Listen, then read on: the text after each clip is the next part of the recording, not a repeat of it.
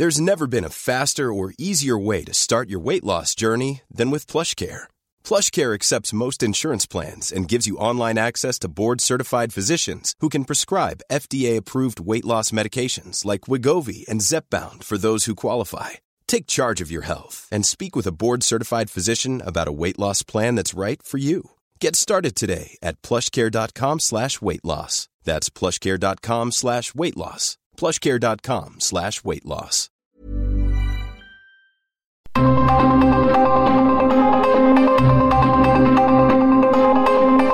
El Heraldo Radio presenta Zona de Noticias con Manuel Zamacona. Zona de Noticias, el epicentro de la información.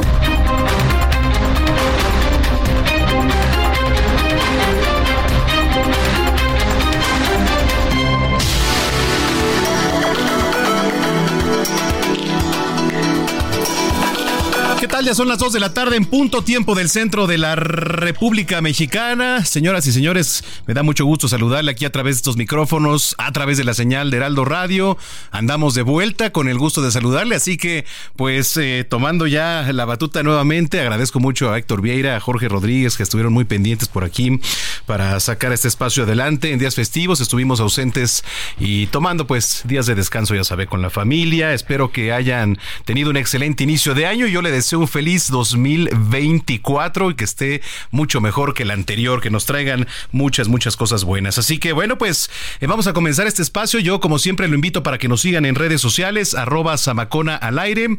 Le repito, arroba Samacona al aire y también para que visiten nuestra página www.heraldodemexico.com.mx. Hoy que es 6 de enero del año 2024, Día de Reyes, seguramente pues muchos pequeñines, depende cómo se hayan portado, ya estarán disfrutando de sus regalos y ya platicaré también por qué se celebra el Día de Reyes, que bueno, este 6 de enero para conmemorar la adoración del niño Jesús por parte de los tres Reyes Magos provenientes del Oriente, pues para rendir honores y traer presentes al recién nacido, que además pues es un símbolo inequívoco del reconocimiento del mundo pagano, si así lo quiere ver usted. Y más adelante también vamos a platicar con Leopoldo Mendíbil, es un gran historiador, para que nos dé el origen, para que nos platique el origen de los Reyes Magos.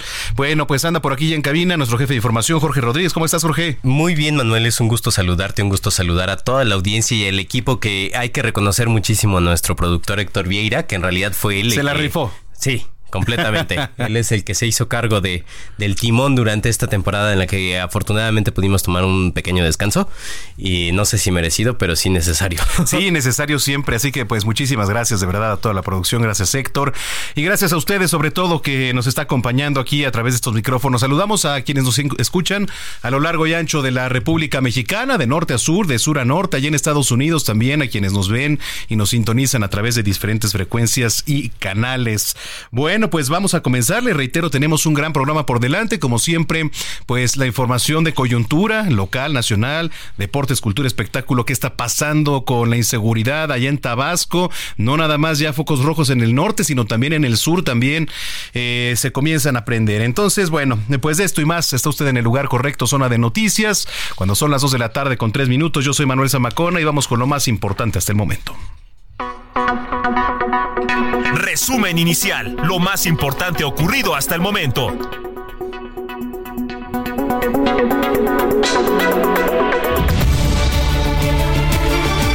Bueno, le platico que ratifique el sacerdote Filiberto Velázquez, director del Centro de Derechos Humanos Minerva Bello, que cinco personas resultaron lesionadas tras los ataques con drones y armas en la Sierra de Guerrero manejaban cifras de 30 personas. Llegando aquí hoy eh, eh, nos han dado más datos eh, cercanos a la realidad.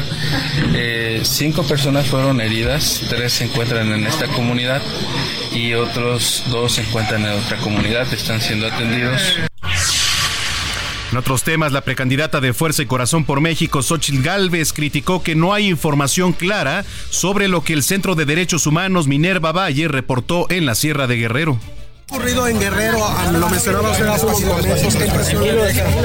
A mí lo que más me preocupa es que ya han pasado 20 horas desde que aparentemente sucedieron los hechos.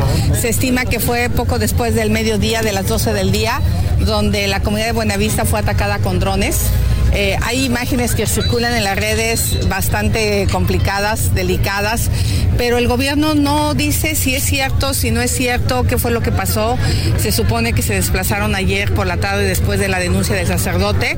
Ese fue el último comunicado del gobierno estatal de Guerrero, que se trasladaban a la comunidad. Tuvieron obviamente parte de la noche para llegar. Esperábamos que hoy en la mañana pues se dijera qué está pasando con esta comunidad, en qué situación está ah, las personas que viven en Buenavista pues condenar eh, cualquier tipo de atentado en contra de la población civil. En tanto, la precandidata de Sigamos Haciendo Historia, Claudia Sheinbaum, regresará este sábado a la alcaldía Tlalpan, demarcación que gobernó de 2015 a 2017. La gobernadora del Estado de México, Delfina Gómez, reconoció que la extorsión de la que son víctimas comerciantes de pollo en el Estado de México es bastante grave. Yo creo que sí tiene gravedad porque no se le había dado la atención debida.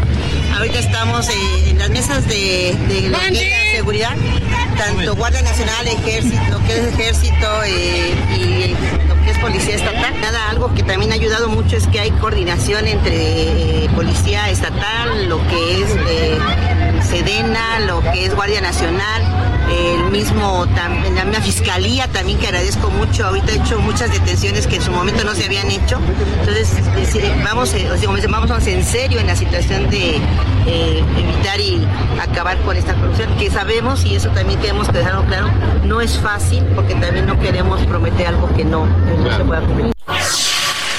En otros temas, los servicios funerarios del empresario regiomontano Carlos Bremer, quien falleció ayer a los 63 años de edad víctima de un infarto, comenzaron hoy a las 9 de la mañana en Capillas Valle de Paz, en San Pedro.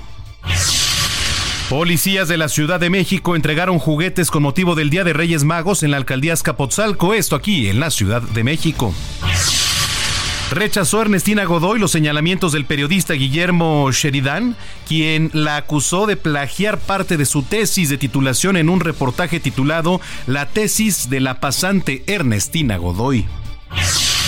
Ayer la Comisión Permanente del Congreso de la Ciudad de México aprobó un periodo extraordinario para intentar de nueva cuenta ratificar a la fiscal Ernestina Godoy en su cargo.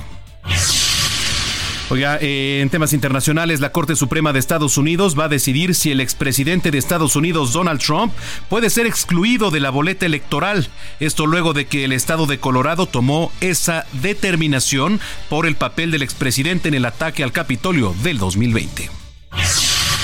La milicia libanesa Hezbollah lanzó un ataque con docenas de cohetes al norte de Israel, esto en respuesta al asesinato del jefe político adjunto de Hamas, Saleh Arouri.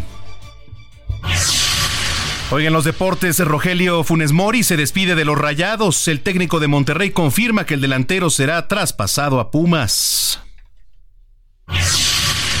Y mire, vamos a enlazarnos con mi compañero Gaspar Betancourt, que nos tiene un reporte sobre la entrega de cobijas, colchonetas y calzado, por supuesto, también ahí a población vulnerable en la alcaldía de Mipalta. ¿Cómo están las cosas? Adelante, Gaspar.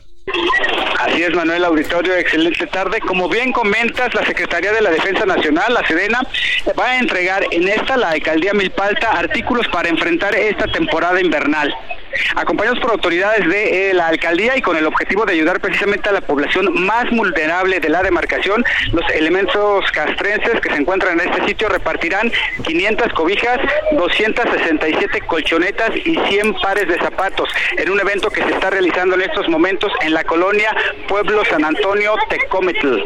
Esto es en la alcaldía Milpa Alta. Esta además es una de las alcaldías con eh, más bajas temperaturas y en constante alerta emitida por las autoridades de la Secretaría de Gestión Integral de Riesgos y Protección Civil. A esto obedece el operativo que se realiza, el proyecto que se realiza en este sitio para tratar de ayudar a esta población más vulnerable. Eh, las acciones que se realizan por parte de la Sedena son integradas en el plan DN3, que no solo tiene previsto ayudar, sino también prevenir acciones de riesgo para la población. Se tiene previsto que en próximos días o semanas este mismo proyecto se lleve a otras demarcaciones como la alcaldía Iztapalapa. Por supuesto, estaremos muy pendientes esto, Manuel. Bueno, pues estamos pendientes. Gracias, Gaspar. Continuamos atentos. Continuamos pendientes.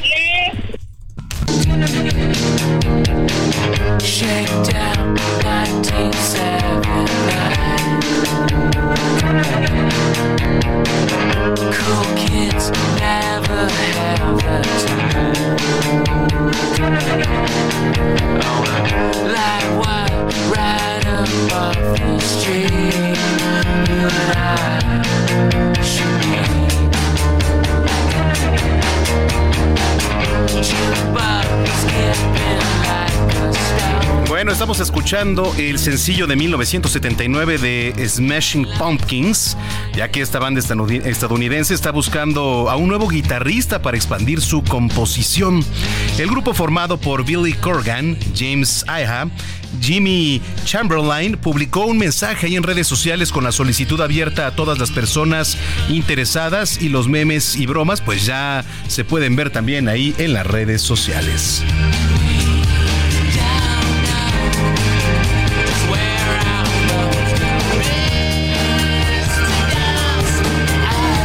Zona de Noticias, el epicentro de la información.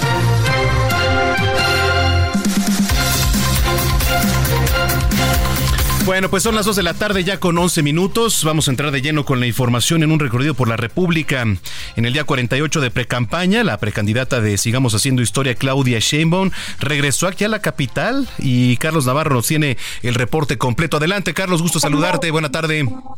Buenas tardes, Manuel. Te saludo con gusto a ti, al auditorio. Nos encontramos en la explanada de la alcaldía de Xochimilco, donde la precandidata a la presidencia por la coalición Sigamos Haciendo Historia, Claudia Sheinbaum, justamente en estos momentos está partiendo la rosca de Reyes y acaba de sacar el muñeco. Te comento, Manuel, que durante su discurso, la exmandataria capitalina cuestionó a los y las simpatizantes donde si querían seguir en la transformación o querían regresar a la corrupción. También destacó los proyectos que ha llevado a cabo el presidente Andrés Manuel López Obrador en estos cinco años de la cuarta transformación, tales son los proyectos del Tren Maya o el Interoceánico. También habló lo que hizo ella aquí en la ciudad, como son los puntos de innovación, libertad, artes, educación y saberes pilares, que son 294. En estos momentos ya está concluyendo este mitin y más tarde en San Lorenzo, Huipulco, en la alcaldía de Tlalpan, se va a llevar a cabo un segundo mitin. Recordemos que ya estamos en el día 48 de 60 de pre-campaña. Ya entramos a la recta final, Manuel, y aquí en la Ciudad de México, Claudia Sheinbaum está llevando a cabo un par de actos más previo al cierre que se llevará a cabo el 18 de enero. Estará un par de veces más aquí en la Ciudad de México y nos comentan que será la capital del país donde se lleve a cabo el cierre de pre-campaña, Manuel. Bueno, pues vamos a estar pendientes. Le tocan los tamales entonces a Claudia Sheinbaum. Sí, doble ayer también en Coahuila le tocó el muñeco, hoy también. Bueno. Tamaliza para el 2 de febrero, Manuel. No, bueno, pues ya tiene bastante labor que repartir. Bueno, pues estamos pendientes. Gracias, Carlos. Claro que sí, buen, buen día. Gracias, buen día, Carlos Navarro. Oiga, pues ayer qué lamentable noticia el fallecimiento del empresario Carlos Bremer, un gran hombre, un hombre solidario, eh, que apoyaba mucho, por supuesto, también al deporte. Entonces ya le dieron el último adiós. Vamos con mi compañero Juan Teniente hasta Nuevo León. ¿Cómo van las cosas? Adelante, Juan. ¿Qué tal? Bueno, los días, mira, nos encontramos afuera de las capillas eh, eh, de Velación Valle de la Paz, en el municipio de San Pedro, lo que es el sector Valle Oriente. En estos momentos ya la carroza está esperando que suban eh, pues los restos, el ataúd del empresario Carlos Bremen. desde la mañana, de temprana hora, desde las 9 de la mañana, han estado desfilando políticos, artistas. Hace unos segundos acaba de salir eh, uno de los actores conocido que fue esposo de Alicia Villarreal. Este, se encuentra dando una entrevista con los compañeros de los medios de comunicación y eh, también acudió el gobernador Samuel García, su esposa Mariana Rodríguez, funcionarios de nivel de gobierno del Estado, entre otras personalidades que han venido a, darle el pésame a la familia y a despedirse del empresario regiomontano, inclusive los muchachos, los jóvenes que apoyó para que participaran en el Mundial de Fútbol Juvenil allá en Madrid, España, donde quedaron, esos chicos quedaron campeones, también vinieron a darle el último adiós al empresario. Eh, y así Sí, creo que está cortando la comunicación con mi compañero Juan Teniente, pero bueno, ya nos dio el panorama eh, de lo que está ocurriendo en este momento allá en Nuevo León y vamos a seguir. Ya está, adelante Juan. Eh, los jóvenes que participaron en el Mundial del Real Madrid allá en España, los jóvenes neoleoneses de un sector eh, de escasos recursos que, apoyó el, empresario, también vinieron a, despedírselo. Eh, el papá de Checo Pérez también acaba de ingresar para dar el último dios al empresario Carlos Bremen. Y en un momento más la carroza partirá a la iglesia de Fátima, donde se le dará la misa cuerpo presente y posiblemente se nos ha comentado que posiblemente sea incinerado y de esta manera se le da el último dios al empresario Carlos Bremer, por lo que estamos aquí al pendiente fuera de las capillas. Bueno, pues eh, estaremos pendientes. Gracias, gracias Juan. Pendiente, es un gusto saludarte. Igualmente, esto en Nuevo León y de Nuevo León nos vamos hasta el Estado de México porque eh, ya le platicaba yo, dice Delfina Gómez, poesías de gravedad, lo que está ocurriendo ahí con la extorsión a las personas que venden pollo. Bueno, tú tienes el reporte completo, Iván Saldaña, adelante. Ahí nos escuchas, Iván. No, creo que tenemos problemas con la comunicación. Pero mire, esto de los polleros o de la gente que vendía pollos, eh, pues es bastante grave. ¿Por qué? Porque el tema de extorsión se estaba comenzando a expandir ahí en algunas zonas del Estado de México, pero en particular, pues eh, con ellos, ¿no? O sea, de repente en ciertas zonas. En fin, vamos a estar muy pendientes de lo que nos diga ahorita mi compañero Iván Saldaña. Mientras tanto, oiga, le, le platico que este lunes este lunes, sí, o el 8 de enero, ¿eh? en el Heraldo Media Group, vamos a dar a conocer cuáles son las preferencias electorales en las nueve entidades donde este año se van a renovar gobiernos. Hay números y datos muy interesantes de personajes que pues le van a sorprender, ¿eh? Pero no solo van a ser los números que respaldan a cada uno eh, y una de las candidatas, también será importante conocer la opinión de las personas sobre los partidos políticos, sobre las coaliciones o alianzas que estos han conformado. Esto y más dentro de la Ruta 2024 y el suplemento que, como ya le decía, vamos a publicar el próximo 8 de enero, el lunes, en todas nuestras plataformas, en el periódico, en televisión, en las redes sociales, en nuestra página web y, por supuesto, aquí a través de la señal de Heraldo Radio. Bueno, oiga, eh, allá en Colima asesinaron a un aspirante de Movimiento Ciudadano por la alcaldía de Armería. Vamos contigo, Marta de la Torre, gusto saludarte. Hola, ¿qué tal Manuel? Buenas tardes, buenas tardes al auditorio. Efectivamente, y es que bueno, el día de ayer, prácticamente mediodía, se reportó el homicidio de un hombre en el municipio de Armería, y en la cabecera municipal, prácticamente a unas cuadras de la presidencia municipal, y posteriormente se identificó como eh, Sergio N., quien bueno, es una eh, persona simpatizante de Movimiento Ciudadano, quien eh, pues estaba participando activamente en las labores de ese partido y ya se había dado a conocer él lo había dado a conocer a través de sus redes sociales, pues eh, su intención de participar por la eh, candidatura de este partido para pues postularse a presidente municipal en el municipio de Armería. Este Manuel sería pues el, primer la primera persona asesinada este año relacionada con las elecciones del 2024. Cabe destacar que en las elecciones pasadas en el 2021 aquí en Colima se registraron al menos tres homicidios tanto de aspirantes como de precandidatos eh, eh, y un candidato también en el caso de eh, pues personas que aspiraban a algún puesto eh, político que se dio precisamente pues en estos en esta zona de la costa los municipios de Tecomán principalmente. Así arrancamos el año aquí en Colima y pues por supuesto estaremos informando los pormenores y las reacciones acerca de este homicidio que bueno pues ya muchas personalidades lo han lamentado precisamente por tratarse de alguien que tenía aspiraciones y bueno, pues todo lo que implican estos sucesos, Bueno, pues vamos a estar pendientes. Gracias por la información, Marta. Saludos. Gracias, buenas tardes. Buenas tardes. Ahora sí regresamos al Estado de México. Le decía que la gobernadora Delfina Gómez dice que sí es de gravedad la extorsión a los pollos. Pues claro que es de gravedad. Adelante, mi estimado Iván Saldaña. No, ¿verdad? Creo que no lo tenemos. Bueno, más adelante le vamos a dar la información completa que le decía.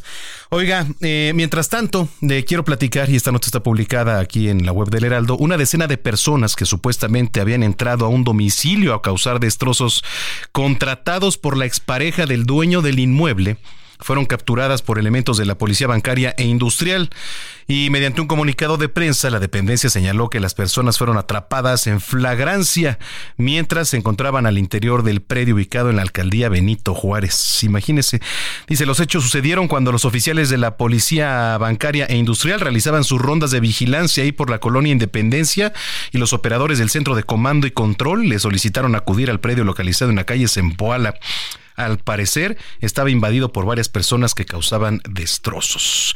Bueno, Vamos con Lisset Coello. Sumaron 19 migrantes desaparecidos en el traslado de Mepastepec a Tuxtla Gutiérrez, allá en Chiapas. Lisset Coello. ¿Qué tal? Muy buenos días. Te saludo con gusto para informarte que suman ya 19 migrantes reportados como desaparecidos en el trayecto de Mapastepec a Tuxtla Gutiérrez en Chiapas. Estos son pertenecientes a la caravana denominada Éxodo de la Pobreza que habían pactado con el Instituto Nacional de Migración su traslado para tramitar sus documentos y así disolver la caravana que partió el pasado 24 de diciembre de 2023 rumbo a la frontera. Luis Villagrán, director del Centro de Dignificación Humana, dijo que interpondrán una denuncia ante la Fiscalía General de la República para que se investigue y den con el paradero de los migrantes desaparecidos. Los migrantes aceptaron subirse a 30 camiones del Instituto Nacional de Migración para ser trasladados a una oficina en Tuxtla Gutiérrez y ver su estatus migratorio. Sin embargo, fueron enviados a diversos municipios y las familias fueron separadas. Los migrantes no saben a dónde se llevaron a sus familiares y el Instituto Nacional de Migración no les da informes. Ahora han decidido nuevamente caminar a partir de este sábado hasta la Ciudad de México y pedir al gobierno federal investigar dónde están los 19 migrantes que no aparecen. Hasta aquí el reporte desde Chiapas. Muy buenos días. Gracias, gracias, Lisette Coello. Oiga, por cierto, ya aprobaron eh, el periodo extraordinario para la eh, rectificación de fiscal. Eh, el tema de Ernestina Godoy también por ahí está latente. Vamos con mi compañera Frida Valencia. Hola, ¿qué tal? Te saludo con muchísimo gusto y te comento que el día de ayer el Congreso de la Ciudad de México sesionó y aprobó un periodo extraordinario para votar la ratificación de Ernestina Godoy Ramos como fiscal general de justicia de la Ciudad de México. Ante la ausencia del grupo parlamentario del PAN, la votación de la comisión permanente quedó con 12 votos a favor, 3 más en contra y una abstención, por lo que va a ser este lunes 8 de enero a las 9 de la mañana cuando se discuta esta minuta. Tras la aprobación del periodo extraordinario, la diputada de la Asociación Parlamentaria de Mujeres Demócratas, Xochitl Bravo, confió en que la ratificación será exitosa, ya que Ernestina Godoy ha demostrado ser una mujer de confianza que entrega resultados. Explicó que anteriormente tanto el PAN como el PRI podían hacer uso de su poder para tener impunidad, situación que terminó con la llegada de Godoy Ramos a la Fiscalía. En contraparte, la diputada del PRI, Tania Larios, aseveró que la oposición está fuerte y lista para votar en contra de la ratificación, por lo que convocó a las fuerzas políticas que integran dicho bloque a unir fuerzas para evitar que Godoy Ramos se quede un periodo más en el cargo.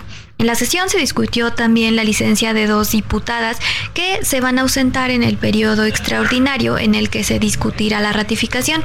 Silvia Sánchez, de la bancada del PRI, va a tomar un receso hasta el 12 de enero por motivos de salud, periodo en el que será sustituida por Wesley Chantal Jiménez. En tanto, la morenista Yuriri Ayala, quien había pedido una licencia por tiempo indefinido para así competir por un cargo de elección popular, cambió la vigencia de su permiso hasta el 10 de enero tiempo en el que Sandy Hernández Mercado va a fungir como su suplente. Ese sería mi reporte hasta el momento. Seguimos informando. Gracias Frida Valencia por la información. Esto fue parte de un recorrido por la República Mexicana, parte de lo más importante hasta el momento, 2 de la tarde con 23 minutos.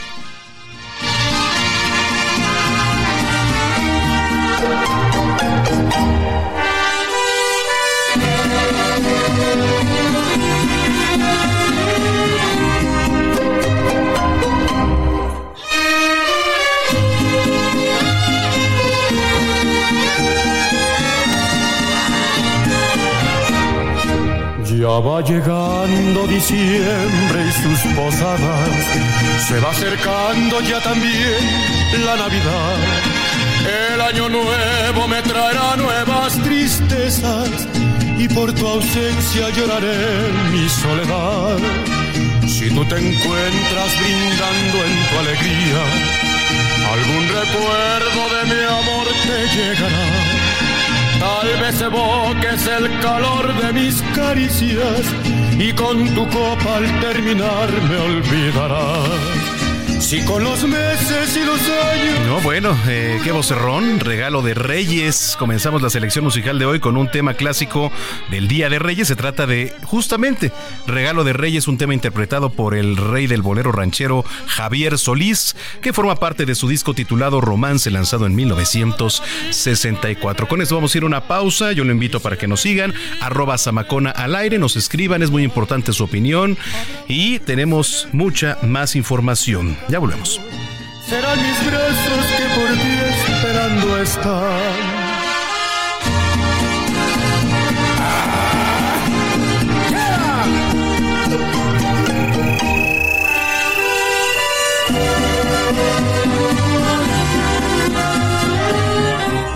Vamos a una pausa y regresamos con Manuel Zamacona a Zona de Noticias.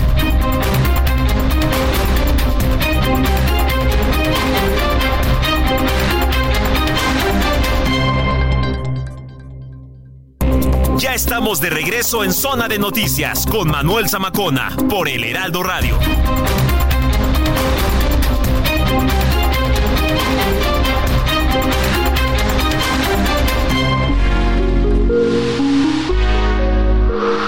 Mujer Plena con Paulina Mosurrutia.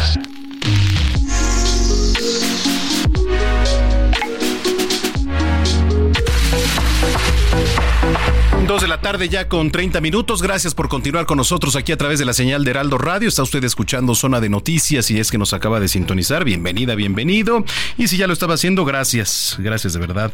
Bueno, pues me da mucho gusto saludar eh, aquí a nuestra colaboradora Paulina Amosurruti, arrancando un año eh, que seguramente pues vendrán muchas cosas buenas. Querida Pau, ¿cómo estás?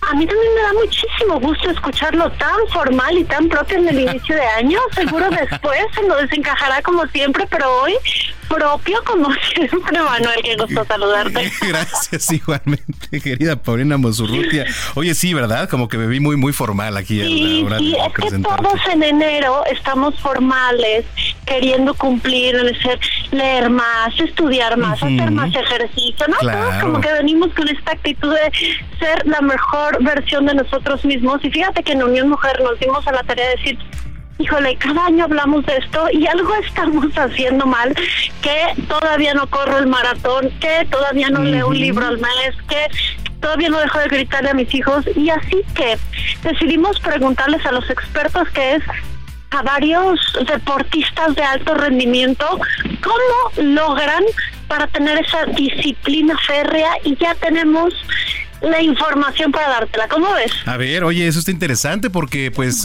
debemos tener alto rendimiento, debemos tener grandes metas. Creo que se cortó la comunicación ahí con mi querida Paulina Mosurrutia que nos estaba hablando de justamente eh, los hábitos de alto rendimiento. Y primero hábitos, pero que sean de alto rendimiento. Ahora sí, ya te tenemos ahí. Adelante. El primero es nunca paras. Y esto es sumamente interesante porque cuando, por ejemplo, un deportista de alto rendimiento se lesiona, a diferencia de cuando tú vas con un ortopedista regular, el ortopedista te dice, no, bueno, pues 10 días de no mover la pieza, ¿no? La que sea del cuerpo. Y en cambio los doctores que, por ejemplo, están en, en el CENAR, en el Comité Olímpico, no permiten que dejes de hacer ejercicio, de hacer el deporte que estás superando. Claro, con otro tipo eh, de, ejercicios, de movimientos, pero un deportista de alto rendimiento nunca para porque pierde constancia. Entonces, ¿cómo lo bajamos a nuestra vida real? Es voy a hacer ejercicio, oye, pero que me enfermé, oye, que, ok, no vas a hacer los 45 minutos que te habías propuesto, pero 5 minutos los vas a hacer. Oye, te decidiste que vas a leer un libro al mes y hoy estoy cansadísimo, llegué tarde, estoy out y no voy a leer, ok, voy a leer una página, pero nunca paras. ¿Cómo ves?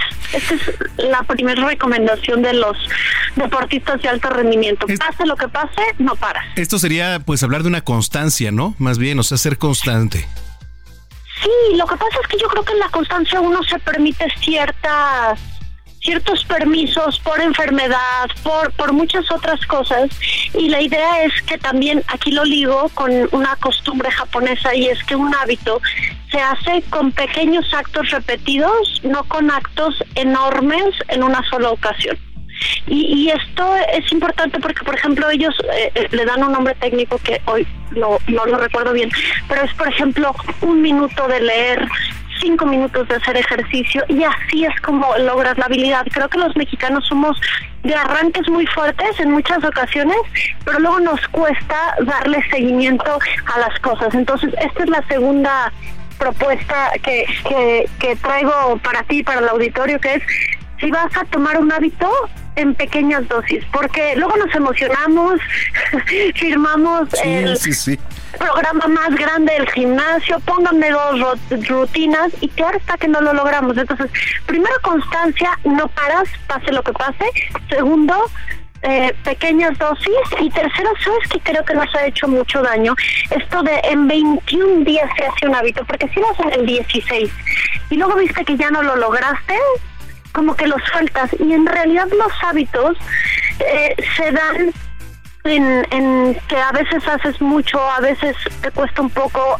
Hay días que desgraciadamente eh, paramos y esto ya no es de alto rendimiento, pero recomenzar y recomenzar y recomenzar. A mí me gusta una frase que es, es, es de nosotros es recomenzar. Y creo que si nos enfocamos en estas tres eh, posibilidades, seguro podremos hacer estos hábitos que nos surgen a todos y que cambian nuestra vida. Al final, el destino está hecho de hábitos, los hábitos están hechos de actos repetidos y los actos vienen de los pensamientos que tenemos. Oye, sí, qué padre lo que dices y también es una motivación, ¿no? Porque cuando estamos viendo resultados en todo esto, te comienzas a motivar un poco más y eso hace que pues todo fluya, la energía misma se vaya siendo más positiva y, y logremos los resultados. Fíjate que me leíste el pensamiento porque el, último hábito que te iba a comentar de alto rendimiento que nos dicen los deportistas es pon una meta, ¿no? Visualízate en alguna situación. Digo, ellos tienen los panamericanos, los olímpicos y claro, generan toda una estrategia con base a las a, a, las metas, a los requerimientos deportivos de, de la agenda deportiva que, que, operan. Entonces nosotros también tenemos que hacer eso. No se aviente el típico, el bikinazo para abril, pero empecemos desde ahorita y enfoquémonos y visualizarnos. Ellos lo hacen mucho, ¿no? La medalla, la foto, pues ponga las fotos en el refrigerador de lo que sueña, de lo que quiere hacer y eso creo que nos va a ayudar a, a hacer una vida más plena, ¿no? Al final la sección se llama Mujer Plena y creo que la plenitud pues sí está muy ligada a eso, a que, a que tú puedas hacer lo que sueñas en vez de hacer todo el tiempo lo que se te antoja, porque al final ese tipo de vida te deja un mal sabor de boca. Totalmente, querida Pau. ¿Algo más que te gustaría agregar? Pues nada, nuestras redes sociales esta semana que viene estaremos subiendo cómo operar este tipo de cosas porque todos los años nos embutimos 12 uvas soñando 12 cosas sin ninguna estrategia para lograrlo, así que este año sí es nuestro año, Manuelito. Estoy seguro que sí, estoy seguro que vamos a sacar lo mejor de nosotros y bueno, pues te esperamos pronto aquí en cabina para darnos un gran abrazo. Prometo que este mes estaré ahí porque además lo disfruto y las cabinas del Heraldo Radio son mágicas y uno se siente emocionado con esos micrófonos y con esa compañía. Gracias, te quiero mucho, te mando un beso y nos estamos en contacto. Igualmente un abrazo y abrazo a todo el auditorio, feliz año, que este año sea de plenitud. Es Paulina Mosurrutia, fundadora y directora de la organización Educación con Rumbo y también Mujer Plena. Dos de la tarde ya con 38 minutos. Agenda Cultural con Melisa Moreno.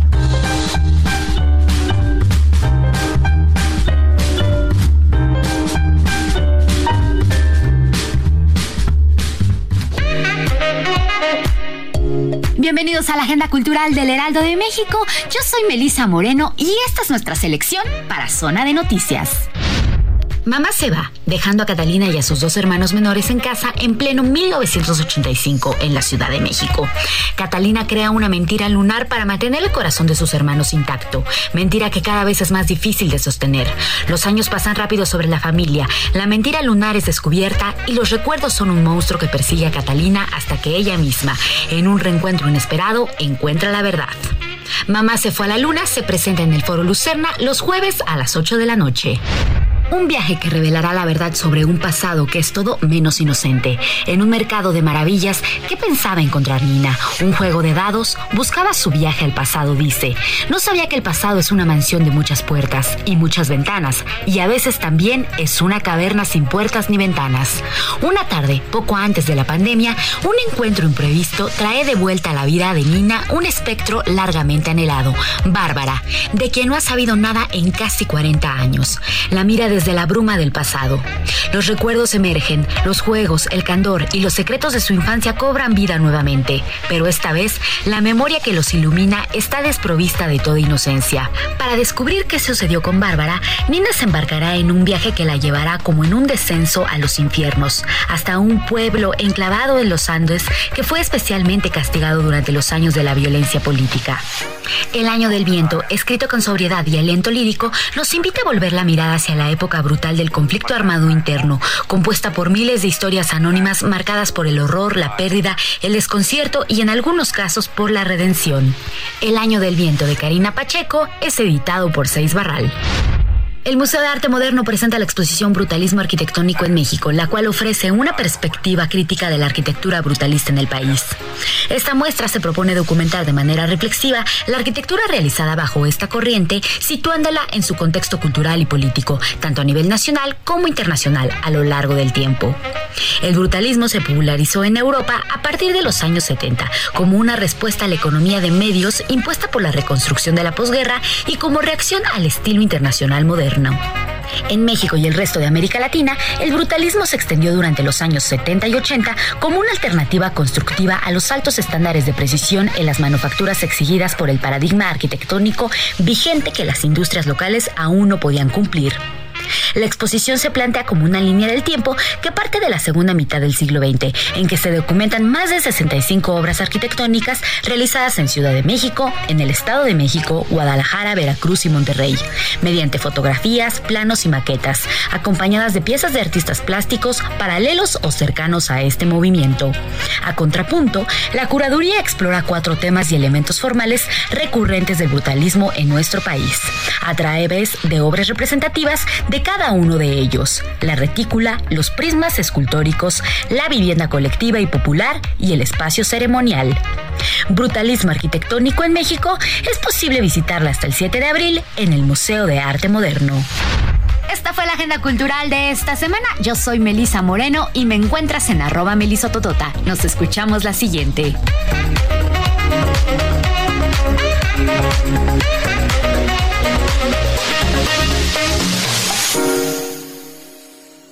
Zona de Noticias con Manuel Zamacona.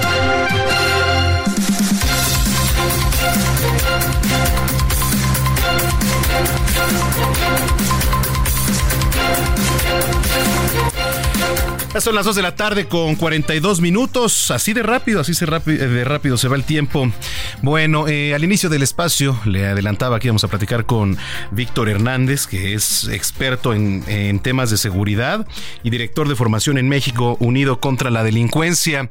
Eh, preocupa eh, el arranque de año tan violento en materia de inseguridad también. Digo, los focos generalmente estaban hacia el norte, pero ahorita se recorren hacia el sur. ¿Cómo va iniciando el panorama? Y qué gusto tenerte en cabina, Víctor. Manuel, muchas gracias. En efecto, pues lo que hemos visto en los últimos años es que la guerra contra el narcotráfico ha viajado sistemáticamente del norte y el centro del país hacia el sur. Ya la propia capital de la Ciudad de México se ha visto lastimada por estos incidentes, como por ejemplo la balacera en Topilejo, cerca de la carretera Cuernavaca, el atentado contra la vida de Omar García Harfush, las entidades aledañas, por ejemplo el Estado de México, que está en el top 3 de homicidios eh, en, en el último año, Morelos también, que en este momento se está incendiando y veíamos ahora el despliegue de Fuerzas Armadas hacia Tabasco, eh, incluso con la renuncia del secretario de Seguridad en el Estado. Y en ese sentido, pues eh, lo que nos refleja esto es que el problema es estructural, que las debilidades que han tenido los gobiernos municipales, estatales, se replican en todos los niveles de la República y que en realidad no hay ningún estado que esté a salvo, porque ya la violencia no responde solo a las rutas de narcotráfico, sino que los grupos criminales pueden depredar cualquier actividad económica, puede ser el turismo, la venta de aguacate, la agricultura, cualquier actividad puede ser objeto de este tipo de ataques criminales. Así es como la, la, producción, ¿no? Nada más ahorita lo que comentabas. Yo también ahorita hice un recuento nada más de, de mente, de memoria, lo que de los hechos violentos que hemos vivido desde acabando el año y los primeros días del 2024. El enfrentamiento de pobladores de y productores de Texcaltitlán, ahí en Estado de México, contra la familia michoacana, integrantes de la familia michoacana. Apenas eh, el jueves el ataque con drones y armas ahí en Buenavista, en el municipio de Leodoro Castillo, que hoy ya el, el, el padre salió a decir que en realidad hay cinco heridos, pero siguen 15 personas desaparecidas. Digo, aunque sean pocos, el secuestro y la liberación de 32 migrantes allá en Tamaulipas, como dices, a donde voltees hay una muestra de que la inseguridad es latente en este país. Lo que sí podemos decir ya con toda certeza es que este ha sido el peor sexenio en materia de inseguridad de la historia moderna de México por varias razones. Lo primero por los números totales. Si nosotros revisamos la tasa de homicidios y los totales de homicidios, ya rebasó a sus dos predecesores la actual administración. Felipe Calderón que había entregado 120 mil homicidios, Enrique Peña que había entregado 150 mil. Esto ya no es una predicción, es una certeza estadística. El presidente presidente López Obrador va a rebasar sí o sí los 200 mil homicidios totales de su administración y habrá que ver por qué tanto los rebasa, si es el 200 plano, si son 210, que estamos hablando de tragedias y de vidas humanas que no se recuperan. Dos, es una administración que además se caracterizó por la erosión de instituciones. Ya no hay policía federal a nivel nacional, civil. Hoy tenemos menos agentes federales haciendo seguridad de lo que había entregado el presidente Enrique Peña.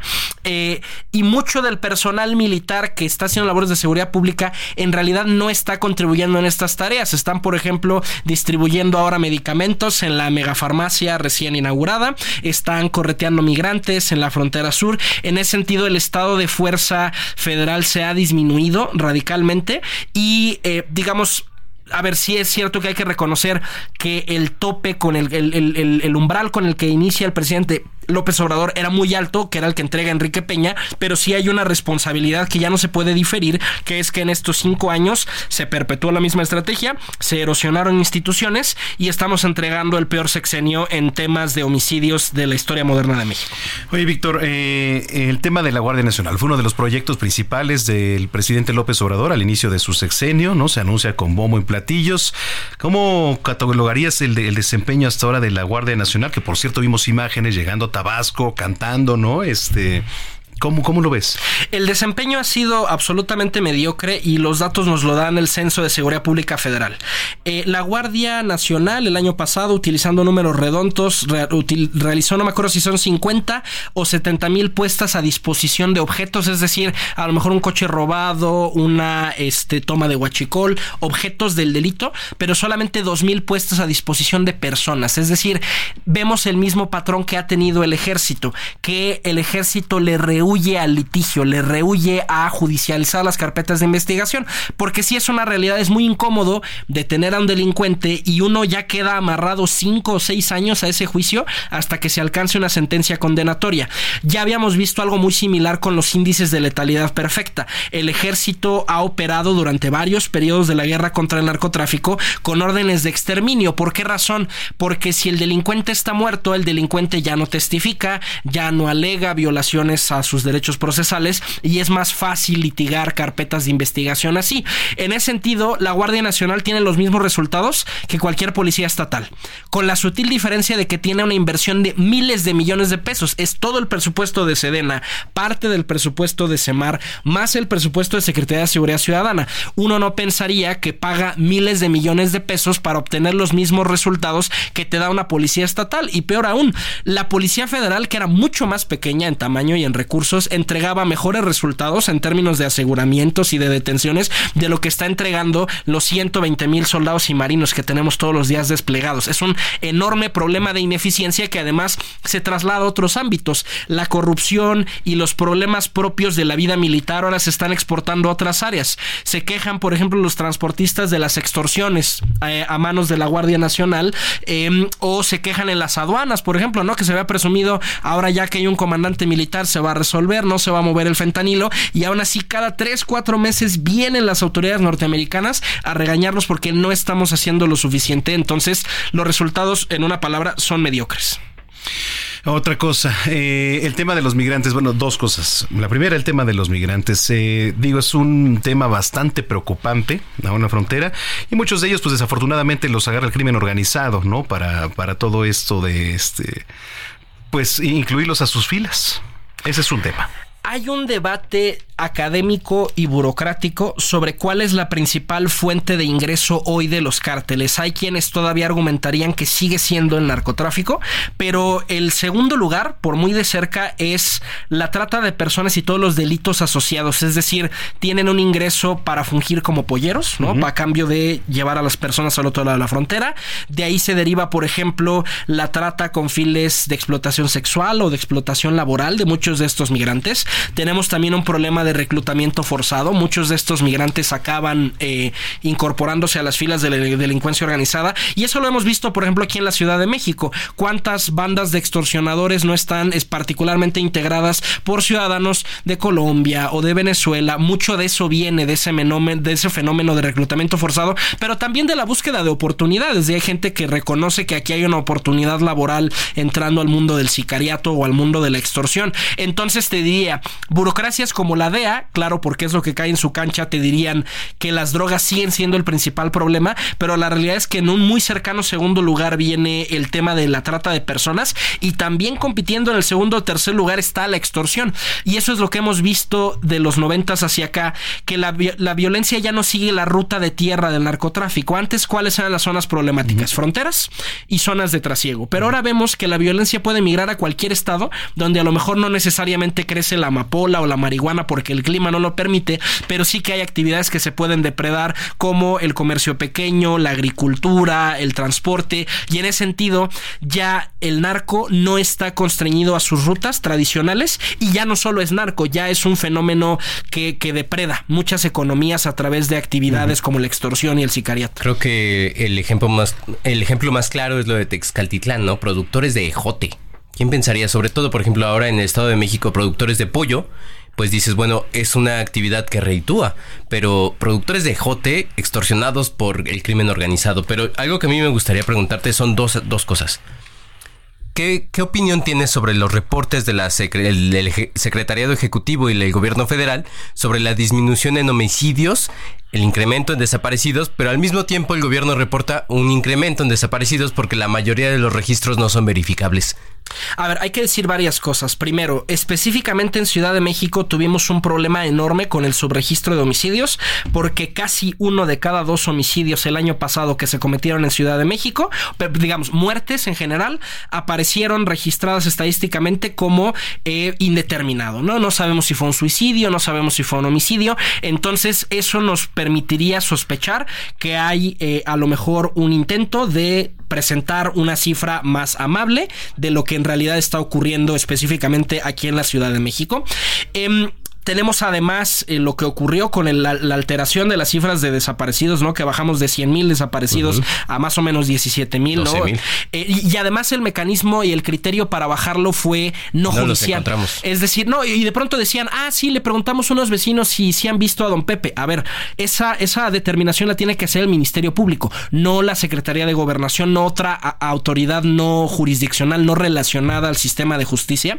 Eh, y además los resultados que se presumen son mediocres. ¿No? Lo que presumieron fue hubo una reducción del 5% en homicidios. Es como, y, perdón por lo burdo del ejemplo, es como si hay una relación de pareja en la que está habiendo infidelidad y uno llegara y le dijera, mi amor, te puse 5% menos veces el cuerno este año.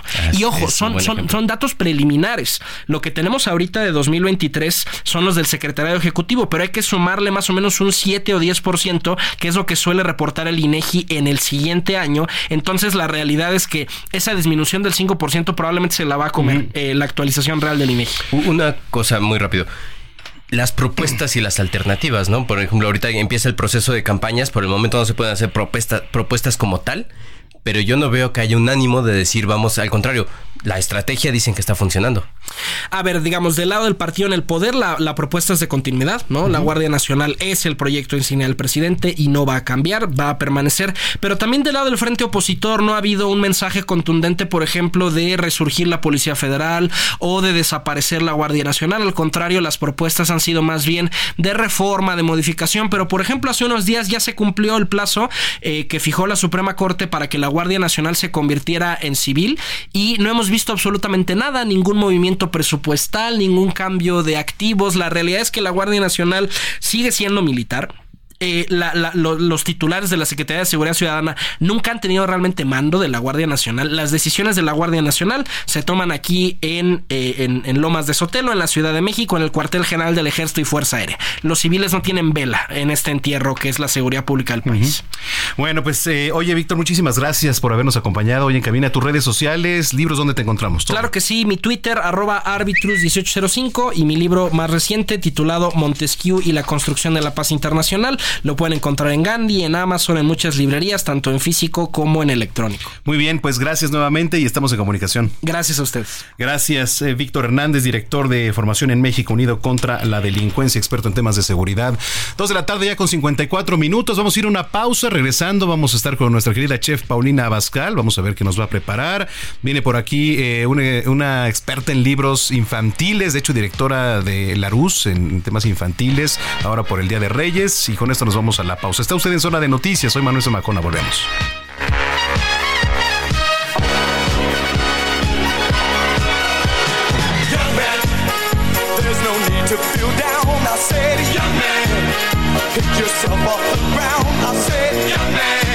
Vamos a una pausa y regresamos con Manuel Zamacona a Zona de Noticias.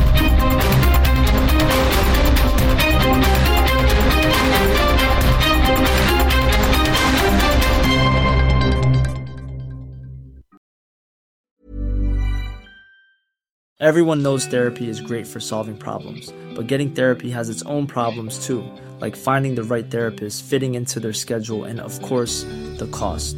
Well, BetterHelp can solve those problems. It's totally online and built around your schedule. It's surprisingly affordable too. Connect with a credentialed therapist by phone, video, or online chat, all from the comfort of your home. Visit betterhelp.com to learn more and save 10% on your first month. That's BetterHelp, H E L P.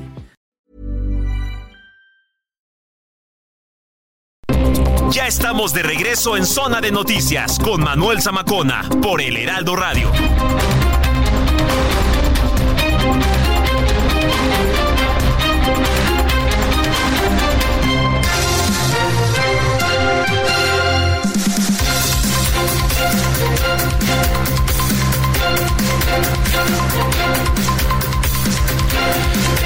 Ya son las 3 de la tarde, 3 de la tarde en punto, tiempo del centro de la República Mexicana. Entramos de lleno a esta segunda hora de Zona de Noticias, la mejor revista informativa del fin de semana. Gracias a usted por su sintonía a través de la señal de Heraldo Radio. Aquí en el Valle de México nos escucha en el 98.5 de FM, pero también a través de las diferentes frecuencias locales a lo largo y ancho de la República Mexicana, de norte a sur, de sur a norte. Y por supuesto también allá en Estados Unidos. En Estados Unidos nos escuchan y nos ven en diferentes frecuencias a través de nuestro partner Now Media Radio y Now Media Televisión. Hoy que bueno, pues le reiteraba 6 de enero del año 2024, Día de Reyes. Ya estaremos platicando con Leopoldo Mendívil un poquito más adelante, gran historiador.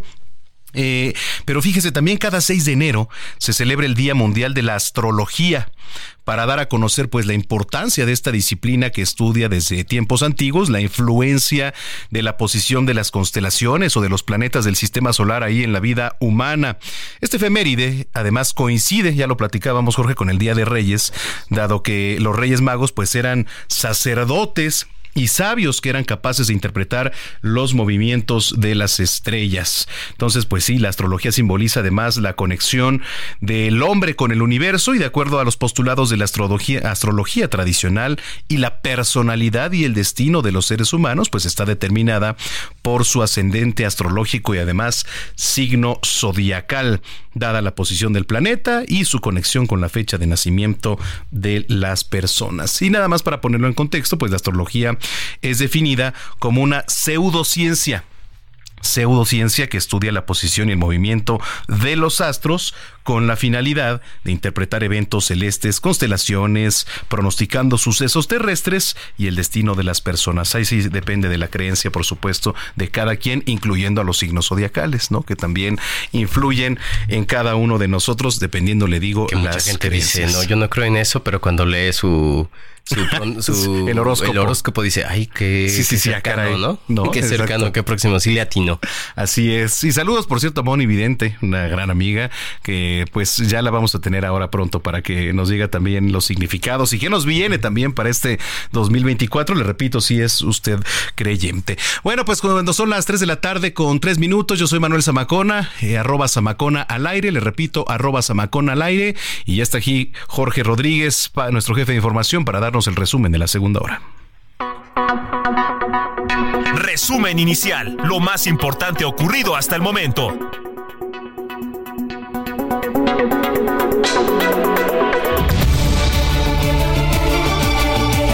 Sí, Manuel, esto es Zona de Noticias. Es el sábado 6 de enero de 2024 y esta es la información.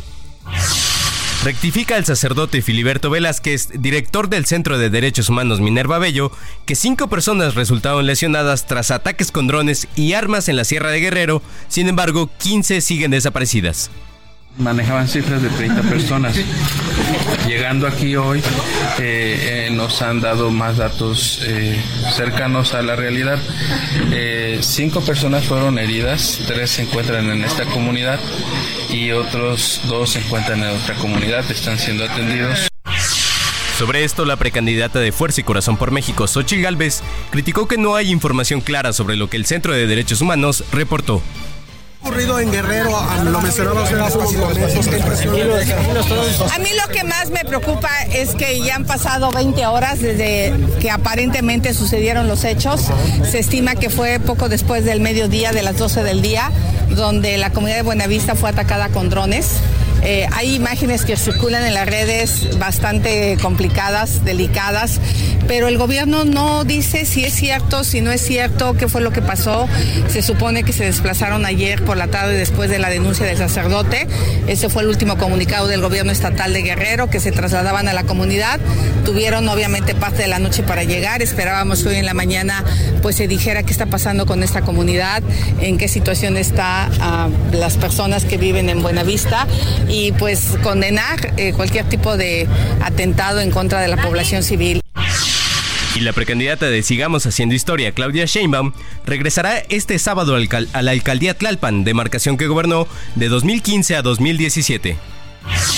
La gobernadora del Estado de México, Delfina Gómez, reconoció que la extorsión de la que son víctimas comerciantes de pollo en esa entidad es grave. Yo creo que sí tiene gravedad porque no se le había dado la atención debida. Ahorita estamos eh, en las mesas de, la seguridad, tanto Guardia Nacional, Ejército, lo que es Ejército eh, y lo que es Policía Estatal. Nada, algo que también ha ayudado mucho es que hay coordinación entre eh, Policía Estatal, lo que es Sedena, lo que es Guardia Nacional, el mismo, la misma fiscalía también que agradezco mucho. Ahorita he hecho muchas detenciones que en su momento no se habían hecho. Entonces, vamos, eh, vamos en serio en la situación de eh, evitar y acabar con esta corrupción, que sabemos, y eso también queremos dejarlo claro, no es fácil porque también no queremos prometer algo que no, que no se pueda cumplir. Los servicios funerarios del empresario regiomontano Carlos Bremer, quien falleció ayer a los 63 años de edad víctima de un infarto, comenzaron hoy a las 9 de la mañana en Capillas Valle de la Paz, en San Pedro. Ayer la Comisión Permanente del Congreso de la Ciudad de México aprobó un periodo extraordinario para intentar, de nueva cuenta, ratificar a la fiscal Ernestina Godoy en el cargo. Y en temas internacionales, la Corte Suprema de Estados Unidos decidirá si el expresidente Donald Trump puede ser excluido de la boleta electoral. Esto luego de que el estado de Colorado tomó esa determinación por el papel del expresidente en el ataque al Capitolio de 2020. La milicia libanesa Hezbollah lanzó un ataque con docenas de cohetes al norte de Israel en respuesta al asesinato del jefe político adjunto de Hamas, Saleh Arouri. Y en los deportes, Rogelio Funes Mori se despide de los Rayados. El técnico de Monterrey confirma que el delantero será traspasado a Pumas. Gastrolab, pasión por la cocina, con Paulina Abascal.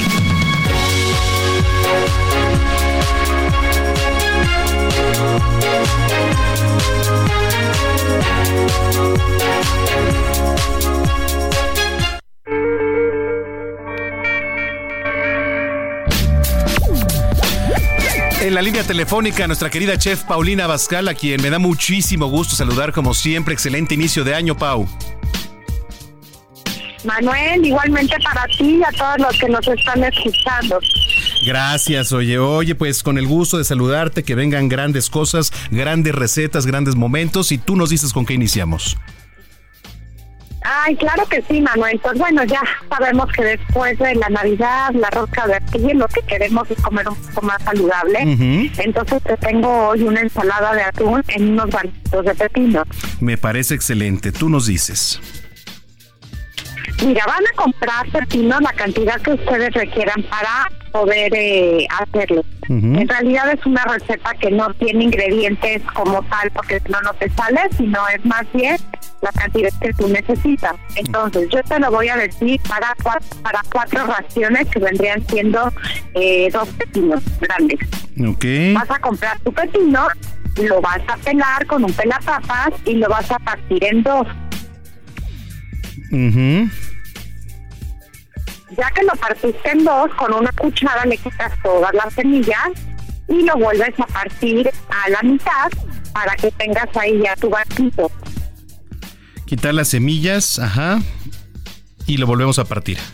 Lo vas a reservar, exactamente. Ok. Y entonces vas a preparar un atún, ya sea atún en agua o atún en aceite, lo que te guste. A mí me gusta mucho, la verdad, el atún en agua. Le quitas muy bien toda el agua que tiene y vas a picar un poquito de cilantro, un poquito de chile verde, un, un aguacate, Ujú. Medio jitomate sin las semillas y sin la piel, y sin la piel el jugo de un limón,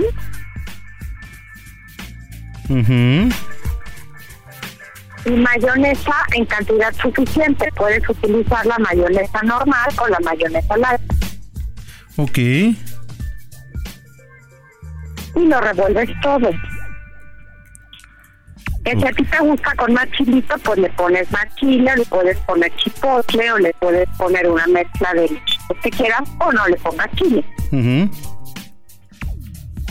¿Va? Y entonces con una cucharita vas a rellenar tus pepinos y ya tienes tus barquitos con tu ensalada de atún. Ok. Los pepinos, ok. ¿Con qué otra cosa te gustaría acompañar tu ensalada de atún? A ver, ¿podría ser aguacate? No. Y aguacate sí te dije. Sí, ah, sí es cierto. Un aguacate, sí, ahí está. Este, mm, híjole, pues yo creo que con, con eso eh, sonaría ¿Sabes con bien. qué A sabe muy rico? Con granitos de elote también o Ah. chicharitos. Ándale. Esta la voy a Que probar toda la la gente semana. que nos está escuchando nos diga con qué se les antoja su ensalada de atún y nos escriban a las redes sociales de Gastronauta, como ves. Ándale, me parece perfecto porque además es una ensalada pues bastante amigable, ¿no? Que se le puede ir agregando ahí este pues ingredientes al gusto. Exactamente, y muy saludable para ahorita que ya todos empezamos con el pie derecho el año. Sí, sí, sí, efectivamente. A ver, bueno, para la gente que nos viene escuchando, eh, esta ensalada de atún con pepino, eh, dependiendo, digo, la cantidad que sea, pero ahorita vamos a dar para cuatro porciones, eh, hay que comprar pepino al gusto. Ya le decía en esta ocasión, pues dos pepinos, hay que pelar con el pelapapas y lo vamos a partir en dos. Entonces, con una cuchara vamos a quitar las semillas del pepino y lo vamos a reservar. Después, eh, para preparar el atún, ya sea en agua o en aceite, eh, obviamente lo escurrimos bastante bien. Vamos a picar un poco de cilantro, de chile verde, un aguacate, medio jitomate, le agregamos un eh, jugo de un limón y mayonesa pues al gusto, eh, en cantidades suficientes, ya sea mayonesa normal o mayonesa light, porque hay gente que le gusta con bastante mayonesa, otra con menos mayonesa, pero bueno, pues ahora sí que es al gusto. Todo esto lo vamos a revolver y eh, le agregamos picante, si es que le gusta el picante, le podemos ahí agregar y entonces con una cuchara vamos a rellenar los pepinos y queda perfecta la ensalada y además bastante fresca, ¿eh? Muy fresco y lo puedes meter como entrada, como plato fuerte o incluso como una botana. Sí, sí, sí, me parece excelente eh, botana o, o- o ya sea plato fuerte. Y además, pues lo pueden acompañar ahí con lo que sea una sugerencia, podría ser los granitos de lote, etcétera. ¿Cómo ves? Así es, me encanta la idea. No. Que se animen a hacerlo y que nos digan con qué otra verdurita los quieren eh, acompañar. Ándale, que nos digan y que lo suban ahí a las redes de GastroLab. Y por cierto, tus redes sociales, querida Paulina Ujú. Bascal, ¿dónde te vemos también? Ay, acuérdense, Manuel, que nos pueden ver lunes, miércoles y viernes al estilo de Paulina Bascal a las Ujú. 11 de la mañana por el canal 8 de Televisión Abierta o también en Sky y en Easy. También me pueden ver martes y jueves en GastroLab, mismos canales, y también en todas las redes de GastroLab. Y si ya me hacen el favor, si me quieren seguir a mí, bueno, pues por favor, eh, se pueden meter a todas las redes de Paulina Bascal, el que tiene la palomita azul para que no acepte invitación. Muy bien, oye, pues te mando un abrazo, excelente inicio de año y estamos en comunicación. Claro que sí, Manuel, que tengan muy bonito año tú también. Gracias, Paulina Bascal, eh, nuestra chef aquí en Zona de Noticias. Son las 3 de la tarde ya con 14 minutos. Sigue a Manuel Zamacona en Twitter e Instagram, arroba Zamacona al aire.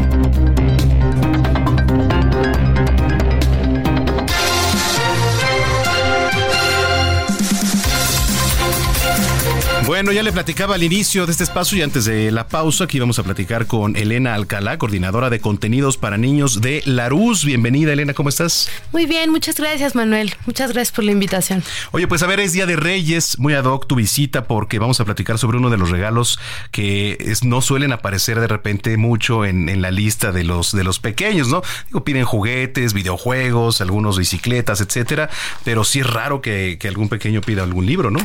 Así es, ¿y sabes por qué creo que no aparecen en, en estos regalos, en los deseos que tienen los niños? Porque no hemos alimentado eh, la idea de que leer es divertidísimo. Leer no debe de ser una imposición y es la posibilidad para que los niños conozcan una historia, su nueva historia favorita, o que a lo mejor descubran a personajes que no conocían o personajes que ya conocían en una realidad completamente diferente.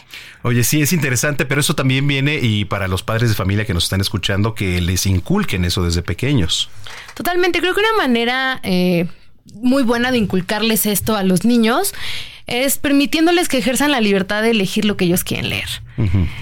No tiene que ser una imposición. En el momento en el que ellos puedan explorar en la librería, descubrir a lo mejor las portadas, los títulos que les llamen la atención, es una gran manera de experimentar su primer acercamiento a la lectura y así irse sintiendo mucho más cercanos a, a los contenidos que puedan eh, pues consumir. Sí, por supuesto. Oye, desde la RUS estaba viendo, hay algunas publicaciones padrísimas para, para pequeños. Cuéntanos. Bueno, te quiero platicar acerca de una colección que es de mis favoritas. Eh, es de este autor que se hacía llamar el hematocrítico. Él era un profesor de primaria, pero también le gustaba la comedia. Entonces, esta mezcla fantástica hacía que creara historias con muchísima comicidad. Retomaba personajes clásicos como Rapunzel, Caperucita, Ricitos de Oro, El Lobo Feroz. Y podemos encontrar estas historias transformadas en una Rapunzel con piojos. Imagínate esta distorsión de la historia donde Sí, sí, ahora sí. Rapunzel tiene piojos y ese es su gran problema. O una caperucita roja donde pues ella se vuelve la lideresa del pueblo. Y. Ricitos de Oro que al momento de llegar a la casa de los tres ositos se encuentra con un desastre y piensa cómo es que los ositos pudieron ser tan irresponsables y tener una cama demasiado blanda y necesitan reforzarla, una demasiado rígida y les va a ayudar a hacerla más suave y después encontrar que a lo mejor en la cocina dejaron una olla de sopa que puede causar eh, un, un incendio, ¿no? La estufa que dejaron O sea, distorsionando todo el, el- el Cambiando tema, ¿no? totalmente la historia porque es importante contarles a los niños nuevas narrativas. Sí. Un ejemplo de esto es eh, Feliz Feroz, que es parte de esta misma colección, en donde encontramos al, al lobito. El lobito es parte de la familia de los lobos feroces, pero él no quiere ser un lobo feroz. Él quiere ser un amigo para los conejitos. Él quiere ayudarles a los cerditos a volar su cometa cuando descubre que puede soplar súper fuerte. Eh, le gusta también ser muy amoroso con su familia y ayudar a las viejitas a, a cruzar la calle. Entonces podemos encontrar estas nuevas narrativas donde los niños van a redescubrir personajes clásicos, pero con una realidad mucho más afín a lo que viven en la actualidad. Oye, qué interesante. Eh, ¿Qué tanta cultura hay aquí en nuestro país de, por ejemplo, en las escuelas estar fomentando todo esto? Digo, el mismo núcleo, ¿no? Que es la familia. ¿Qué faltaría reforzar? Creo que eh, algo importante es por ejemplo, sé que eh, los dispositivos digitales tienen mucho espacio en, las actividades de los niños actualmente. Claro. Y, pienso que una idea que hay que eh, desapegar es que compiten una cosa con la otra, porque en realidad es un complemento, hay tiempo para todo. Entonces es un tiempo de esparcimiento en el que para poder fomentar eh, la lectura, Primero, como te decía, no tiene que ser una imposición, porque imposiciones o cosas obligadas ya tenemos que hacer muchas. Y pues eso, enseñarles a los niños que es un momento disfrutable, que leer es divertidísimo y que pueden eh, disfrutarlo tanto así como su juego favorito, su película o su serie favoritas también. Oye, eh, ¿qué viene para este año en, el área que encabezas, que es contenidos para niños allí en La Rus? ¿Qué viene para, para 2024? Bueno, pues traemos muchas cosas. Estamos comenzando con una colección em, que se llama Construye tu Museo de, en donde ya teníamos un título eh, que se llama Construye tu propio Museo de Dinosaurios. Sí, ese sí lo vi. Y se está integrando uno nuevo que es fantástico, que se llama Construye tu propio museo de historia. ¿De qué se tratan estos títulos? Imagínense que los niños son encargados de montar su propia exhibición. No únicamente van a ir conociendo datos acerca de distintas civilizaciones o de los dinosaurios.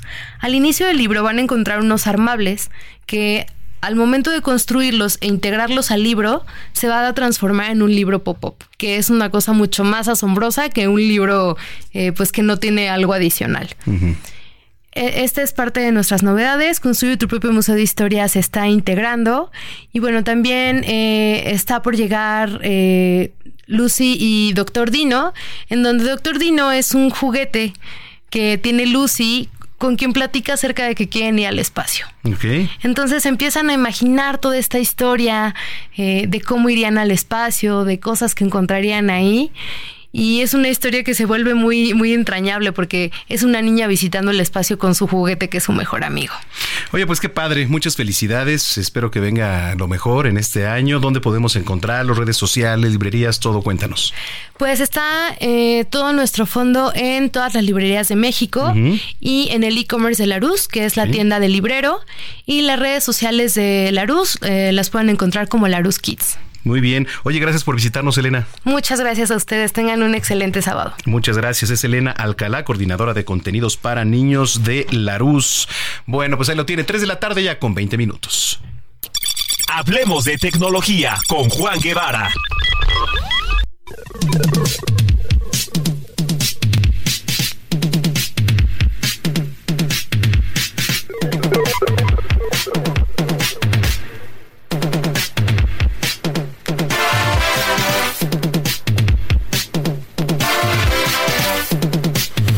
Vamos a trasladarnos hasta la ciudad espacial allá en Houston, Texas, deseándote un gran año. Juan Guevara, ¿cómo estás? ¿Cómo la pasas? ¿Cómo la pasaste?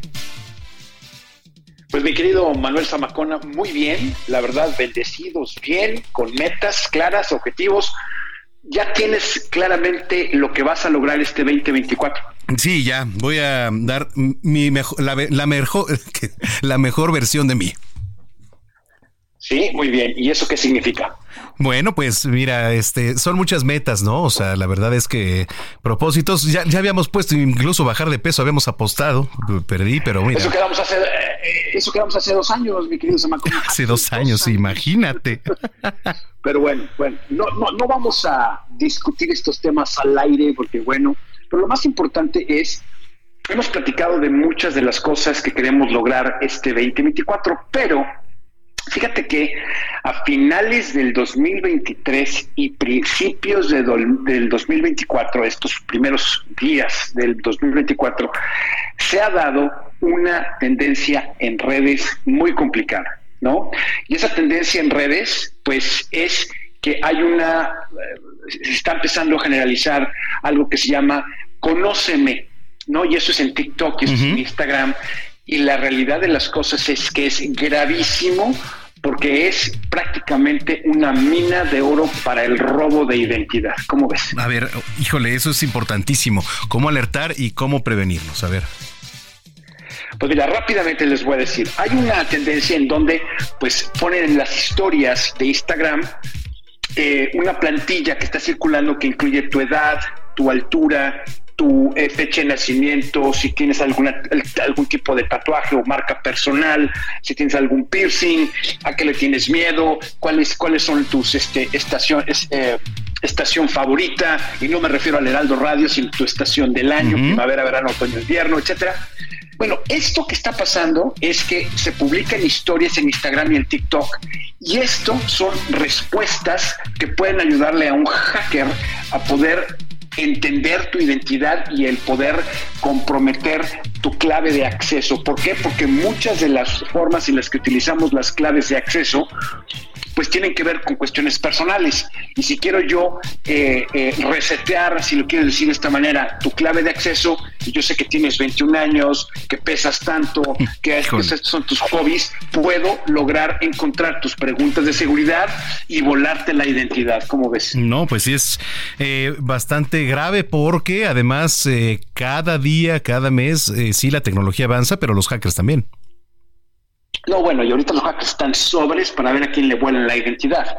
O sea, entonces es muy importante la gente que me está escuchando en el auditorio que por favor sean muy cautelosos en lo que publican en redes sociales y que sepan que lo que se publica puede ser utilizado en su contra. Sí, totalmente. Oye, qué, qué buenas recomendaciones. La gente que te viene escuchando y tiene dudas, ¿en dónde te puede encontrar, este, mi estimado Juan? Fíjese muy bien, rápidamente, antes de irnos al corte comercial, Juan Guevara TV, Juan Guevara TV, y aquí estamos listos y dispuestos para contestar todas las preguntas de tu tecnología. Bueno, pues de parte de toda la producción, un abrazo a toda la gente de Now Media, nuestro partner, y pues que sea un gran año. Que sea un gran año, mi querido Zamacona, un abrazo. Gracias, Juan Guevara, desde la ciudad espacial. Ya 3 de la tarde con 24 minutos. Vamos a hacer nuestra, nuestra, última pausa. Regresando, vamos a platicar con Leopoldo Mendíbil, historiador y autor de Secreto Azteca, Secreto Vaticano. Nos va a platicar de la tradición del Día de Reyes. Tenemos deportes con Roberto San Germán y hablemos de sexualidad con Caro Roldán. Así que agárrense porque tenemos cierre con broche de oro. Eso de me hace reír. Solo cuando veo las fotos y los videos que tengo de ti. Salí con otro. Vamos a una pausa y regresamos con Manuel Zamacona a Zona de Noticias.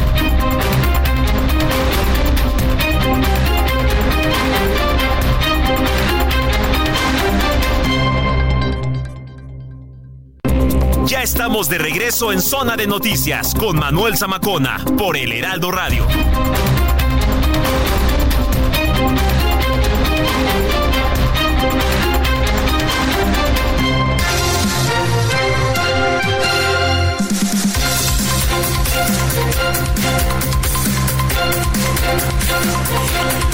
Son las 3 de la tarde ya con 31 minutos en el tiempo del centro del país. Muchas gracias por continuar con nosotros. Entrando de lleno ya esta última media hora de información se fue de volada.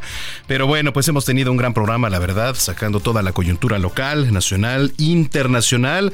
Y falta pues también cerrar con broche de oro. Eh, tenías información por ahí que acaba de salir Jorge Rodríguez. Sí, hay algo de información, solo primero déjame darte algo de contexto. Ayer el presidente Andrés Manuel López Obrador en su conferencia de prensa celebró la llegada de Elenia Batres a la Suprema Corte de Justicia de la Nación y, dijo ahí algunos comentarios sobre que es una ministra que es la ministra del pueblo, que por fin eh, llegó a la Suprema Corte, alguien que sí, que sí representa la transformación, ¿no? Pero si quieres vamos a escuchar lo que dijo el presidente ayer en su conferencia de prensa matutina. El artículo 127 de la Constitución establece que ningún funcionario puede ganar más que lo que obtiene el presidente de la República. Y ellos ganan cuatro veces más que lo que yo percibo. Y no es porque yo quiera ganar como ellos, sino porque se me hace ofensivo, habiendo tantas necesidades, tanta pobreza, los que imparten justicia se sirvan con la cuchara grande. Y eso lo mencionó Lenia. ¿Qué significa que ella no va a cobrar eso? Bueno, Manuel, pues hace unos minutos la nueva ministra de la Suprema Corte, Lenia Batres, confirmó lo que decía el presidente, dice en un tuit que publicó hace a las 2.19 de la tarde, en congruencia con lo que con lo que he expresado en múltiples ocasiones, solicité formalmente a la Suprema Corte de Justicia que mi remuneración como ministra no exceda lo que determina la Constitución y que se me inscriba al ISTE y no a alguno de los servicios de los seguros privados. Esto quiere decir que eh, la ministra está pidiendo ganar menos de lo que gana el presidente en su sueldo, además de que no se le inscriba a ciertos servicios que tiene como ministra de la Suprema Corte, como el seguro de separación individualizado. Eh, estaba revisando información de otros ministros, por ejemplo, la ministra Yasmín Esquivel, Moza. Eh, ella, que también fue una propuesta del presidente Andrés Manuel López Obrador para la, la Suprema Corte, la Plataforma Nacional de Transparencia nos dice que la, la ministra Yasmín Esquivel recibe un sueldo mensual bruto de 297.403 pesos, que neto serían 206.947 pesos con 56 centavos.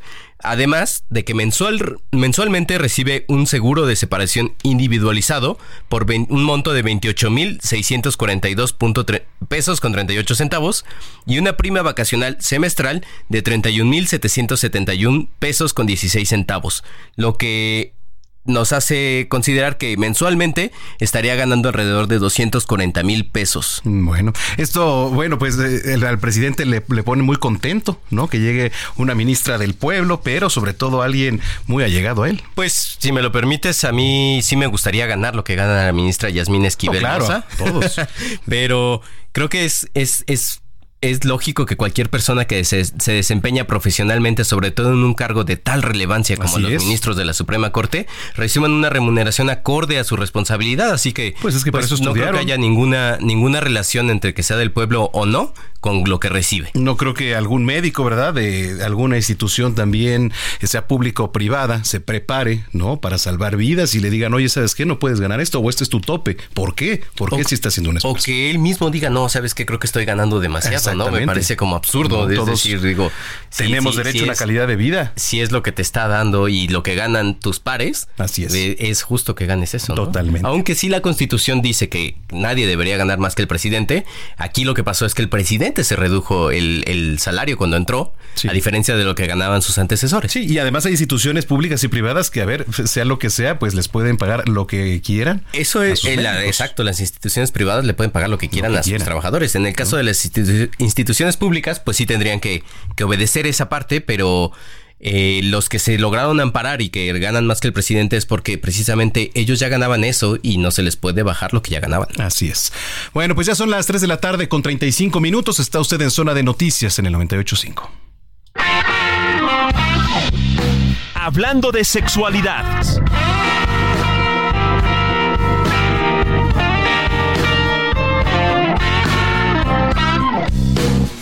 Bueno, pues eh, hablemos de sexualidad, iniciando bien el año. Carolina Roldán, qué gusto saludarte. Hola, ¿qué tal, mi estimado? Sí, es un placer. Estamos ahora sí que con el pie derecho, ¿no? El año. Sí, totalmente. es un placer estar aquí contigo. Bueno, me presento. Soy Carolina Roldán, soy sexóloga y soy vocera de Prudence y de DKT. Excelente. Oye, Caro, pues que, haya un buen año, este, que venga lo mejor. Y tú dices con qué arrancamos. Claro, claro, muchísimas gracias. Obviamente también son mis deseos. Pues fíjate que había esta inquietud sobre qué es lo que las personas pueden hacer para que todo el 2024 esté llena de experiencias placenteras, ¿no? De estas experiencias donde el placer sea el foco principal. Y bueno, yo voy a comenzar con, de repente las personas eh, piensan que lo mejor que puedes hacer es colgar un columpio en tu habitación, ¿no? O hacer todas las posiciones del Kama Sutra, pero no siempre hay que comenzar por ahí. Yo, la verdad es que esta invitación es que los primeros pasos a revisar y hacer es que las personas pongan atención a su salud física y mental, ¿vale? Porque, bueno, créeme que es importante que si tú cuidas tu salud, ¿no? O sea, de manera integral, esto va a repercutir en tus experiencias. Porque, bueno, por ejemplo, las personas que llegan a, tener enfermedades como diabetes, y hipertensión, pero que llegan a afectar, por ejemplo, los problemas eh, de erección, por ejemplo, que inclusive cuando hay problemas de erección puede ser un síntoma de otros problemas cardiovasculares o enfermedades tipo la diabetes, ¿no? Entonces, por eso yo invito a todas las personas a que cuiden su alimentación, que hagan ejercicio, porque esto definitivamente está ligado a la salud física y por supuesto también a la salud sexual. Entonces, esa es la invitación. Ahora, respecto a la salud mental, qué importante es que también la revisen, que vayan a terapia, ¿no? Si es necesario, que, que estén constantemente cuidándola, porque enfermedades como la ansiedad, la depresión, depresión pues también llegan a impactar, ya sea en la baja del deseo, ¿no? O la medicación que se lleva en estos tipos de enfermedades, por ejemplo, con la depresión, pues revisar, ¿no? Si estás tomando algún tipo de medicamento eh, que te hayan dado, pues puedes ir con tu especialista y sabes que está afectando posiblemente a la libido o el deseo sexual, etcétera, etcétera, ¿no?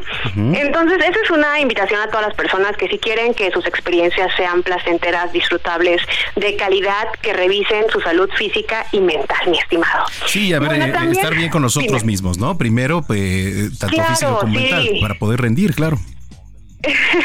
sí, para en primera instancia poder disfrutar, sí, o sea, disfrutar de, tus cinco sentidos y para eso, por supuesto que hay que, eh, que, hay que revisar la salud física y mental. Inclusive si te llega a doler, pues la rodilla, ¿no? O si llegas a tener, recuerden que las experiencias tienen que ser placenteras. Sí, si por ahí hay algún dolor, ¿no? Que no sea intencional buscado, pues revisarlo. También cuando hay un dolor a nivel, eh, pues por ejemplo vaginal, revisar que no sea alguna infección, ¿no? Que no haya por ahí este enfermedades como la endometriosis, o sea, hay muchas eh, áreas de oportunidad, ¿no? A buscar y para mejorar las relaciones de, que tienes tú, o sea, ya sea en tu vida sexual o cuando tú te compartes. Y una recomendación aquí un poquito más, este, pues divertida, la propuesta es que hagan un menú, o sea, así como tal, que, o sea, que se hagan una hojita, ¿no? Y, a mano lo escriban, porque de hecho cuando escribes algo, el cerebro refuerza el aprendizaje.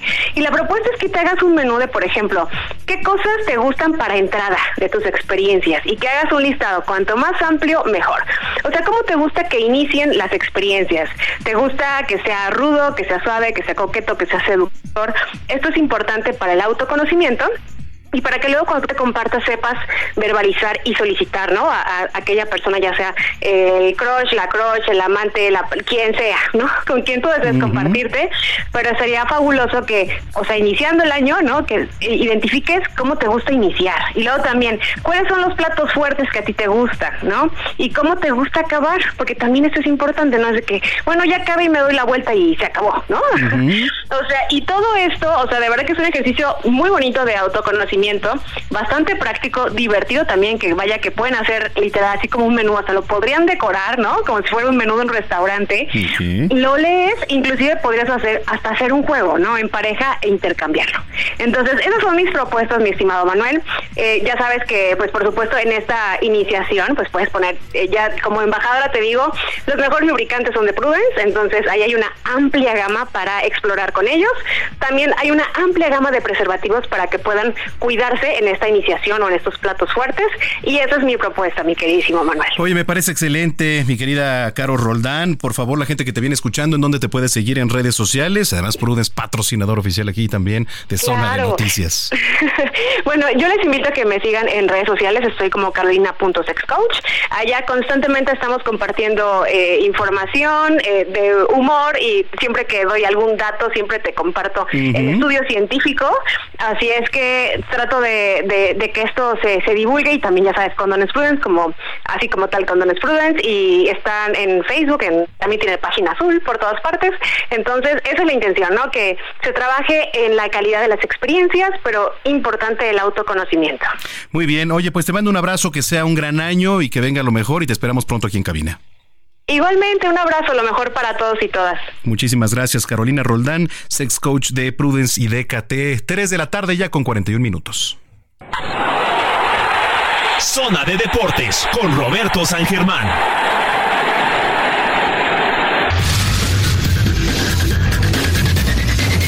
Qué gusto saludarte, mi estimado Roberto San Germán. ¿Cómo estás? Excelente inicio de año. ¿Qué tal, mi querido Manuel? Bien, bien, gracias. Igualmente para ti, para toda la gente que nos está sintonizando. Feliz inicio del 2024. Y pues bueno, ya que tengan todos salud, ya es una ventaja, amigo, y se puede lograr lo que sea teniendo salud, ¿no? Entonces, pues ya estamos aquí para hablar de los deportes y vamos a hablar de la NFL porque está interesante la situación, mi querido Manuel. Yo sé que tu padre ahorita está viendo también cómo van a quedar sus delfines que ya están calificados, pero puede moverse, puede moverse eso por la situación del partido que tienen mañana contra Búfalo, un partido bastante interesante, pero ya hay equipos calificados, tus vaqueros ya están calificados, nada más que tienen que ganar mañana a Washington, son capaces de perder. ya los conoces, son capaces de perder para meterse en problemas, ¿no? Pero ya sabemos que en la conferencia nacional, pues ya tenemos a los vaqueros, ya también tenemos a San Francisco, a los Rams y también están las Águilas de Filadelfia y los Leones de Detroit, el equipo del buen productor de tu espacio. Y por la conferencia americana ya tenemos al equipo de los Ravens. Amigos, yo creo que todo el mundo pensábamos que el equipo de San Francisco era el rival a vencer. Después de lo que vimos en el partido entre los Ravens y los 49, creo que el rival a vencer esta temporada se llaman los Ravens de Baltimore, que ahorita están jugando contra el equipo de Pittsburgh, una rivalidad ya de algunos años, y le quiero hacer la mala obra a Pittsburgh, porque si Pittsburgh hoy pierde, está fuera de los playoffs. Si gana, podría entrar también como comodín. Entonces ese partido es bastante interesante. Ya están calificados, como te decía, Baltimore, los Ravens, también están los jefes de Kansas City, los Browns de Cleveland, aguas con ese equipo. El equipo de los Browns de Cleveland es, ya sabes, ¿no? Es de estos claros oscuros que tenemos en el deporte. Deben llegar, tener una temporada impresionante. Y el día que tienen que ganar, la tienen que, pero ya sabes que, ¿no? Sí, Pero, pero, pero de forma mayúscula, o sea, dices, no es posible. El equipo de los Browns tiene ahí algo bien interesante, sobre todo la defensiva. Su defensiva es muy buena, muy buena como la de los Ravens, yo puedo decirte. Y trae a John Flaco, un cuate que estaba retirado, lo sacaron así, lo empolvaron y ha jugado maravilla, maravilla este hombre que no puede ser novato del año porque ya estuvo la liga, pero si no, lo podrían catalogar como el MVP o el novato del año para la conferencia americana. Entonces, también ya está el equipo de los Browns, así que están calificados, y Miami que está calificado.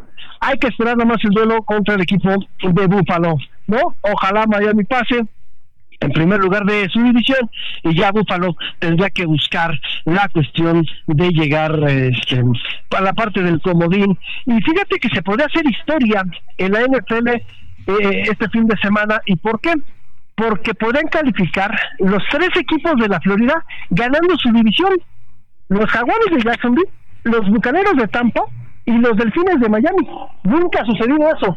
Entonces, puede ser que con victorias de cada uno de los dos equipos ya estarían eh, metiéndose a los playoffs y amigo, y con eso estarían ganando sus divisiones y pues bueno, veríamos historia en la NFL. Así que se va, se va a poner bueno, mi querido amigo, y creo que la nacional ya está casi completa, será muy difícil que pasara algo medio extraño, ya están cinco equipos, ¿no? Y por el lado de la americana, pues sí, todavía siguen ahí algunos como es Pittsburgh, como también es el equipo de los Bills de Búfalo que andan buscando y de los Tejanos que son el equipo, pues digamos como que el equipo revelación.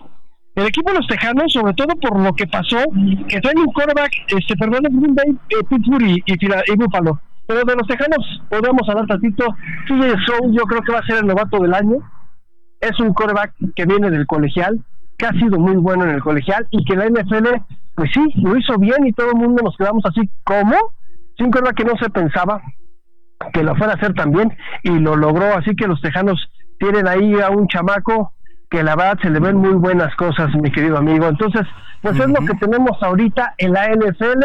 Y ahorita hay juegos, ¿eh? Ahorita está el de Pittsburgh este, contra Baltimore. Sí, aquí está. Y al ratito, y al ratito en la noche está el de los Colts contra los Texans también otro partido que puede ser interesante, sobre todo para ver las cuestiones de los comodines, porque ya sabes que todavía hay algunos boletos peleándose, ¿no? Entonces, esos son los partidos que tenemos el día de hoy de la NFL. Pero si quieres dejamos ya la NFL, el deporte de las tacleadas, y nos vamos al fútbol de estufa.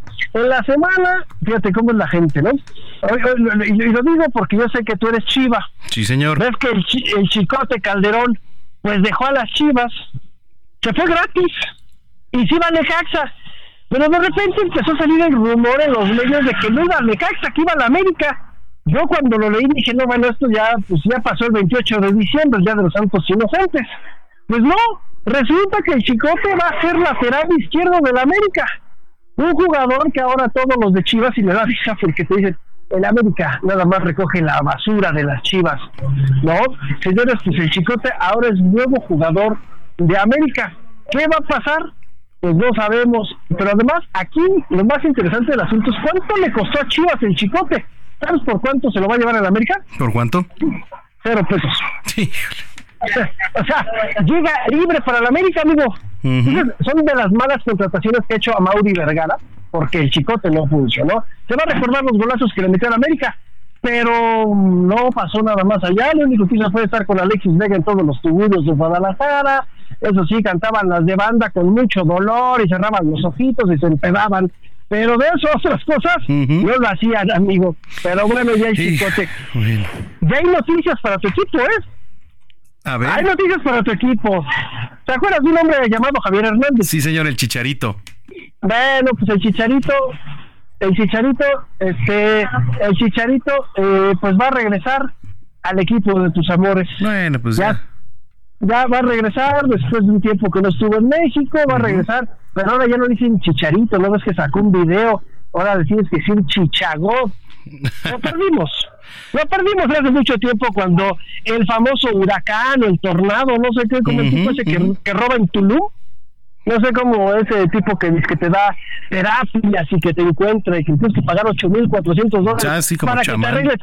Sí, sí, para que te arregle tu vida. Simón, vayan ahí con ellos para que les den todo, ya sabes, ¿no? El que echó a perder la carrera de Chicharito con sus grandes consejos, pues bueno, ahora se llama Chichagot. Ay. Oye, ¿Tú qué crees? No, pues a ver cómo le va. Oye, tenemos que, que irnos rapidísimo a la pausa, pero este para finalizar algo más. Nada más, amigo, pues te desearte feliz año a ti y a toda la gente, la producción y todos, y que nos vaya muy bien este 2024, que tengamos mucho trabajo. Te mando un abrazo y pues aquí estamos, que sea un gran año. Igualmente, hermano, abrazo. Abrazo, Roberto San Germán, 3 de la tarde, 49 minutos. Sigue a Manuel Zamacona en Twitter e Instagram, arroba Zamacona al aire.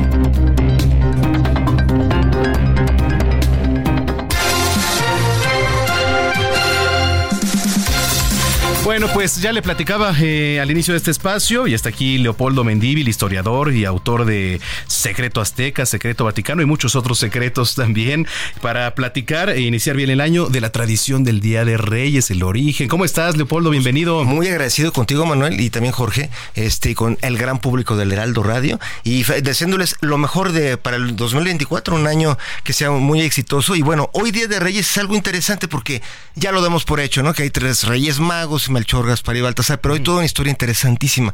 Porque para empezar, ellos en realidad, como tales, no existieron, a tal grado que en los cuatro evangelios que existen, solamente hay uno donde se habla de unos magos que llegaban de Oriente, pero no dijeron ni cuántos eran, ni quiénes, ni los nombres. Entonces todo eso fue fabricado mucho tiempo después. Y de hecho, es toda una historia bien interesante de por qué en los otros evangelios no salen, no aparecen esos magos. Para empezar, no eran, no eran reyes, la palabra ma- magi eh, en, en latín venía de magu, que parece una caricatura, pero en realidad sí. magu, este, el Mr. Magu, ¿no? Magu en persa significaba sacerdote. Entonces, lo que ocurre es que hoy se piensa que la verdad es que eso se agregó 300 años después, cuando había una había habido una guerra que había durado siglos entre Roma y los persas, y era una guerra horrible, o sea, horrible de se- que se secuestraban entre ellos, era como la guerra de capos, la verdad. Pero lo que ocurrió es que para el año de 300 ya se hicieron las paces, entre comillas, Constantino, el muy famoso Constantino, y un emperador persa, Sapor. Entonces, este Sapor persa, este, es- hasta le prestó estatuas y hicieron como las paces. ¿Haz de cuenta? Imagínate que se hicieran las paces entre Estados Unidos y Putin y ya se hicieran cuates. Bueno, eso fu- fue. Y entonces ahí se piensa que se agregaron esos magos como para que pareciera en Roma que los persas no son tan malos, sino que ve, llegaban, llevaron regalos y, y todo eso, pues le llevaban regalos, pero en realidad, si hubieran sido reales, número uno, eh, no hubieran llevado oro, incienso y hubieran llevado cobijas para tapar a un bebé que acababa de nacer en un pesebre. Le hubieran pagado el hospedaje en un, en, en un hotel, no donde fuera. Y, y más, no lo hubieran abandonado. O sea, hay toda una historia de por qué. eh, este, por esta idea de que Herodes, eh, bueno, hay un dato. Herodes, que la Biblia dice que Cristo nació en tiempos de Herodes, pues Herodes se murió en el 6 antes de Cristo. O sea, seis años antes de Cristo. Todo esto tiene que ver con cosas muy extrañas de si la estrella fue real o no. La estrella, hay dos candidatos. La estrella de Belén, hay un candidato de que es que se juntaron Saturno y Júpiter, lo cual ocurrió en el 6 antes de Cristo, precisamente. O que fue el cometa Halley, que fue en el 7 antes de Cristo. Pero más allá que eso, mi querido Manuel y Jorge, es que la personalidad de los, de los persas sí tienen, ah, o sea, sí hay una razón por la cual eh, bueno, es decir, se inventó el mito de que eran ellos, se les pusieron esos nombres, digamos, para, para que quedaran como ejemplo, que, haz de cuenta, eh, Melchor viene de la palabra Melec, que en, el, en lo que es hebreo y fenicio es rey. Entonces, como si dijeran, un rey fenicio. Luego el otro, Balzar, Balzaros, o sea, Baltasar, eras, es el nombre de varios reyes babilónicos. Y luego eh, Casper, o sea, este Gaspar, viene de, de, la, palabra persa que significa un tesorero. Entonces, en realidad, esos nombres no los tuvo nunca nadie que fue a visitar a Cristo, sino que se le pusieron como símbolo para como esta idea de la paz. Que tuvieran un rostro, tuvieran una identidad. Que tuvieran, así como cuando ahorita hacen películas y dicen, no, pues pon a alguien latino, a uno a, medio afro, uno asiático para vender en todo el mundo, que todos compren boletos. Así fue que les pusieron esas personalidades. Y ya, pues, muy carismáticos. Pero hay algo que sí es históricamente importante, que es que en los tiempos en que vivió Cristo estaba esa guerra entre Persia y, Roma y de hecho se estaban peleando por ese lugar, Judea. O sea, apenas 50 años antes de Cristo, los persas se habían agandallado ese lugar y luego los romanos destronaron el que estaba y fue cuando pusieron a Herodes. O sea, Herodes era un títere romano. Entonces, lo que sí es cierto es que durante todo ese tiempo en que nació Cristo, los persas estaban metiendo dinero a los rebeldes. Entonces, como había el mito entre los judíos de que iban a ser un redentor, que iba a liberarlos de los romanos, sí es muy, sí es, es cierto que los persas metieron dinero a los grupos rebeldes. Haz cuenta como si ahorita hubiera un enemigo de México y metiera dinero a los zapatistas, cosa que sí ocurre, pero bueno, en aquel tiempo es igual que ahora, y ocurría. Y de hecho ese grupo eran los celotes, era, recibían dinero de los persas. Entonces muy probablemente Tal vez no eran esos tres reyes, pero sí hubo gente que metió apoyos, lana para que se insubordinara a Judea, se rebelaran contra Roma. Oye, qué interesante. Vamos a platicar en la semana más de esto, Leopoldo. nos tenemos que ir, pero tus redes sociales, eh, tus libros, ah, ¿dónde te encuentra la gente? Ah, bueno, en Facebook como Leopoldo Mendivil López y como un gran fan de ustedes dos y de este gran programa. Gracias, Secreto Vaticano que ya está por aquí. Oye, muchas gracias. Gracias a ustedes. Leopoldo Mendivil y gracias a ustedes. Gracias, Jorge. Gracias a ti, Manuel. Gracias al auditorio. Bueno, pues nos vamos. Eh, mañana tenemos una cita en punto de las 2 de la tarde aquí en Zona de Noticias. Eh, feliz Día de Reyes, que coman rico rosca. Eh, mándenos sus fotos arroba Zamacón al aire. Que tengan buena tarde, pásela bien y hasta entonces.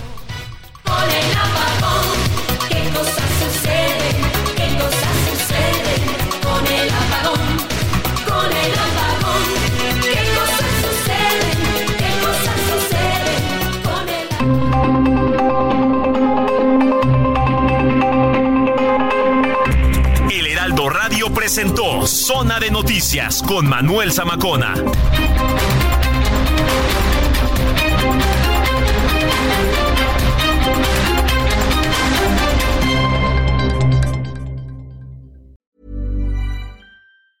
Hey, it's Danny Pellegrino from Everything Iconic.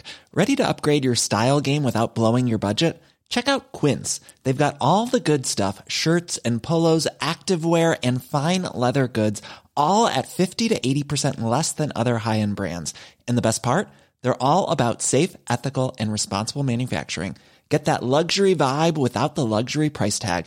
Hit up quince.com slash upgrade for free shipping and 365-day returns on your next order. That's quince.com slash upgrade.